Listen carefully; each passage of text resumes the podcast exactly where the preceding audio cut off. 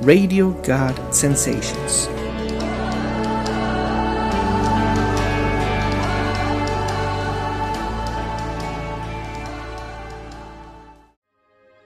Pláticas de la Biblia. Encontrando el corazón de Dios. Día 15. Orar con la verdad.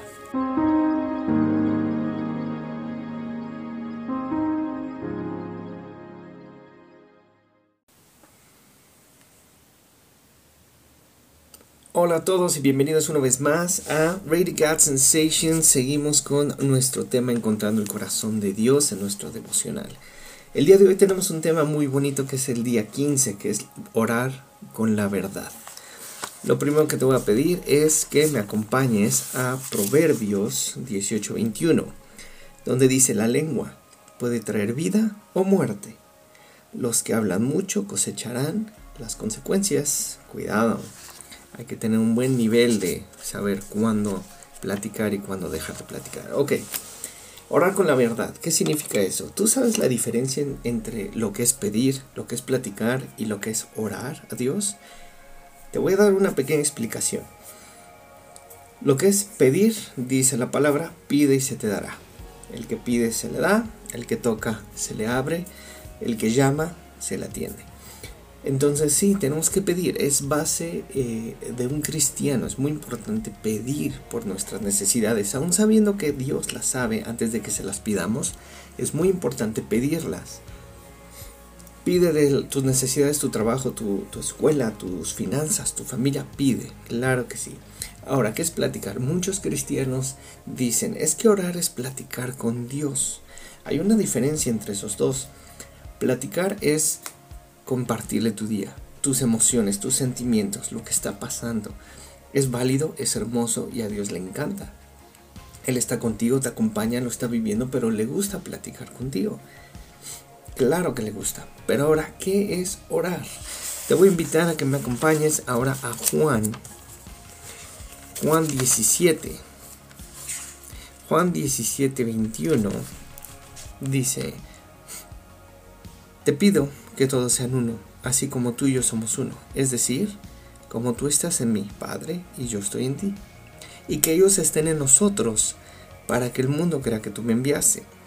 Les he dado la gloria que tú me diste, para que sean uno, como nosotros somos uno, y yo estoy en ellos, y tú estás en mí, que gozan de una unidad tan perfecta que el mundo sepa que tú me enviaste y que los amas tanto como me amas a mí. Ok, parece como un rap aquí, ¿no? Este, te pido que sean uno así como yo y tú y yo somos uno pésimo, lo sé. Es eh, un mensaje muy profundo en este momento. ¿Qué significa? Lo primero que está diciendo es, te pido que ellos, o sea, hermanos, humanos, ellos sean uno. Como tú y yo somos uno. Una unidad perfecta. Así como tú estás en mí, yo estoy contigo. Y que ellos estén en nosotros, o sea, que seamos un equipo. Les he dado la gloria, gloria significa eh, revelación o conocimiento. Les he dado el conocimiento que tú me diste para que sean uno, ellos, ellos sean uno, como tú y yo. Yo estoy en ellos y tú estás en mí. Y eso es gozar de una unidad tan perfecta. ¿Cómo es una unidad tan perfecta? Necesito que imagines en un momento. Tú estás en medio a tu izquierda tienes a Dios, imagínalo, dale eh, estatura, dale un rostro, dale un cuerpo. Dios está del lado izquierdo. Y del lado derecho está Jesús. Dale un cuerpo, dale un rostro. Tenemos a Dios y tenemos a Jesús. Dice la palabra que Dios tiene pensamientos de bien, de esperanza. Su bondad y su misericordia te persiguen cada día. Eso significa que Él está pensando y está diciendo cosas buenas de ti. La palabra también dice que Jesús está constantemente intercediendo por ti, o sea que está hablando cosas buenas de ti. Lo que hace que esto funcione, la oración funcione, es que tú debes pasar un tiempo en específico en un lugar secreto, o sea, un cuarto, alguien, en un lugar donde nadie te moleste, nadie te distraiga y hagas una pregunta. ¿Hay algo que hoy quieres decirme, Dios? ¿Hay algo que hoy quieres decirme, Jesús? El hecho de hacer esa pregunta activa eh, tu espíritu, para estar constantemente percibiendo lo que Dios está diciendo de ti, lo que Jesús está diciendo de ti. Orar es escuchar lo que ellos están diciendo y tú hablarlo, tú decirlo, tú declararlo. Declara lo que Dios está diciendo de ti. Declara lo que Jesús está diciendo de ti. Eso es orar, a diferencia de platicar, a diferencia de pedir.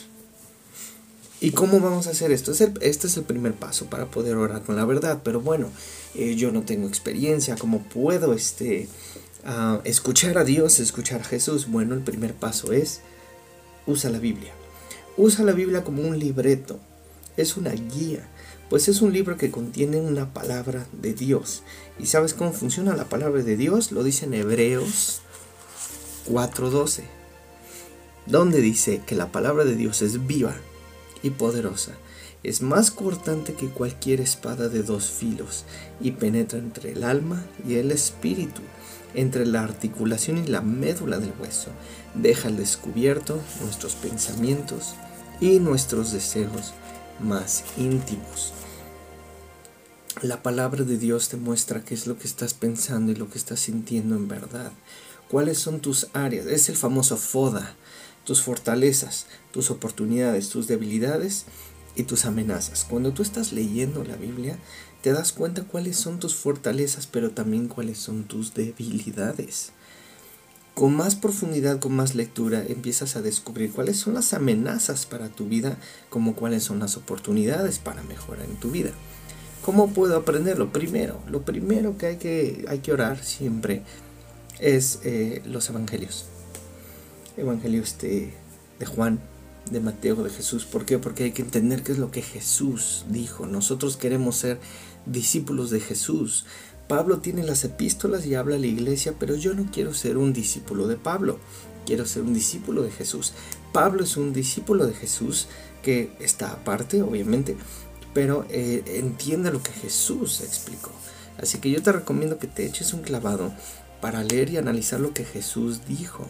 Y eso que Jesús dijo, óralo, háblalo, dilo, porque eso es estar orando las palabras que Jesús le está diciendo al Padre sobre ti.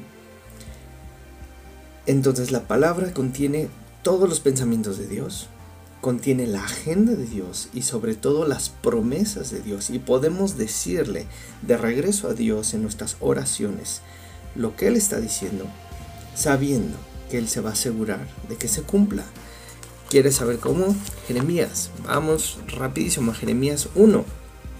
Versículo 12 dice, dijo el Señor, y eso significa que yo estoy vigilando y ciertamente llevaré a cabo todos mis planes. Ciertamente llevaré a cabo todos mis planes.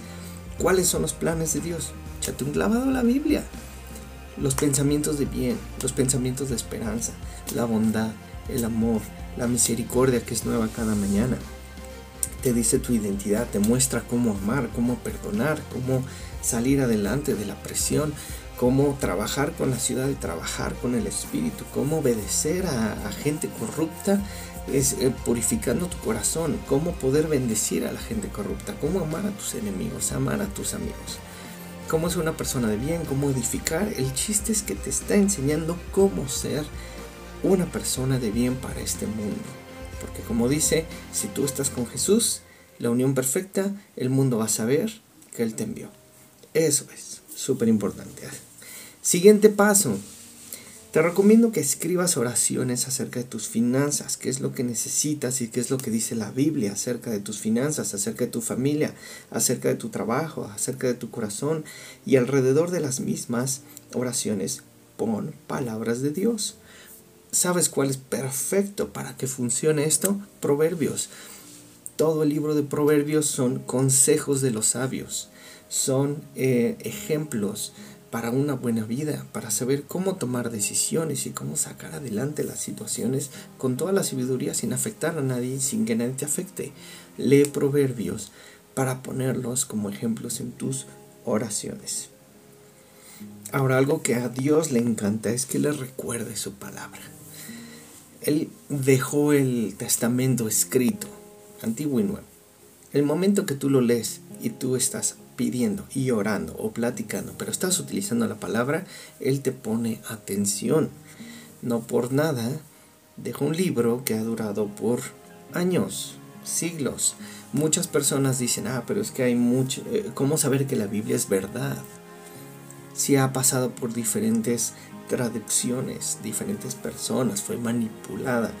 Bueno, al final de cuentas es la palabra de Dios.